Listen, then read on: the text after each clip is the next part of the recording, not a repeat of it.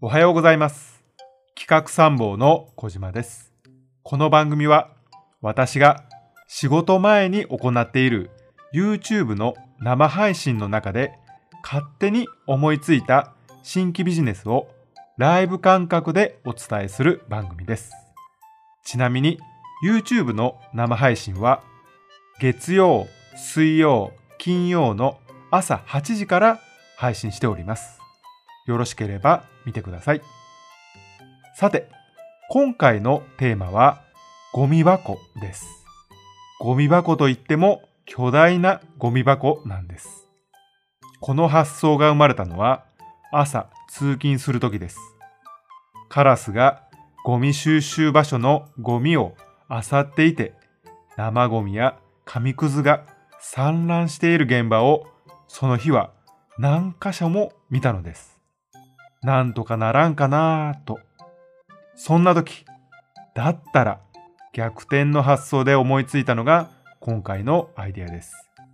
それでは、スタートです。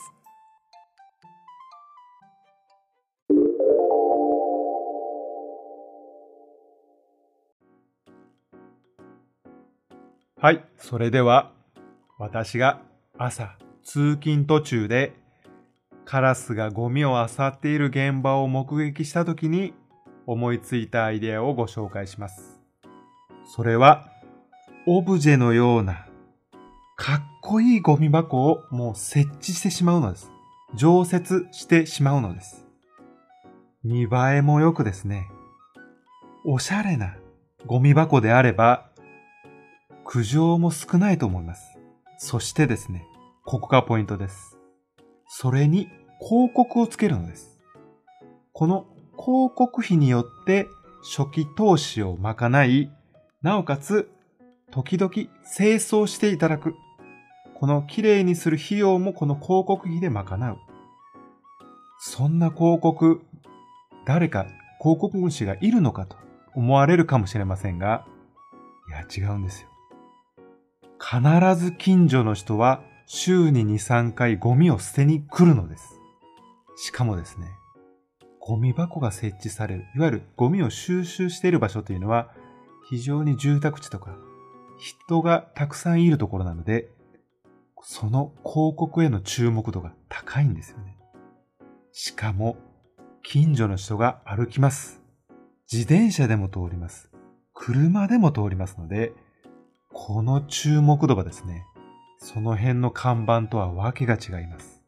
ですから、そこのエリアの人が必ず捨てに来ますので、ものすごくピンポイントで広告も出せますよね。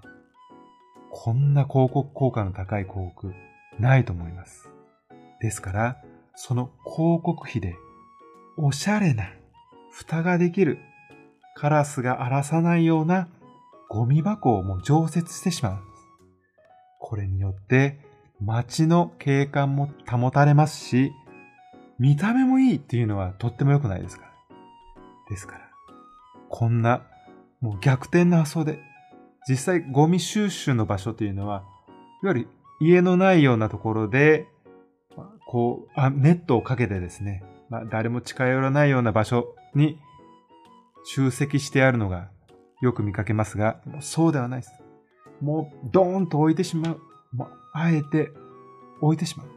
これをですね、形を変えたり、色を変えたり、地域によって変えていけば、ちょっとその地域の特色にもなるかもしれないですし、観光資源にもなり得るかもしれません。ですから、こんなゴミ箱をもう設置してしまうんです。それによって、広告費でその設置費用と清掃代を賄うんです。ひょっとしたらですね、このコロナ禍でコロナが収束した後、たくさんの税金を使ってしまったので、お金がないかもしれません、こゴミ箱をですね、広告費で賄う。いかがでしょうか。とにかくカラスが荒らさない。ということが大前提ですけど、街の景観もですね、いいですし、そんなゴミ箱、いかがでしょうか。こんな発想、お役に立てば幸いです。今回のアイディアは以上です。最後まで聞いていただき誠にありがとうございます。またお耳にかかりましょう。バイバイ。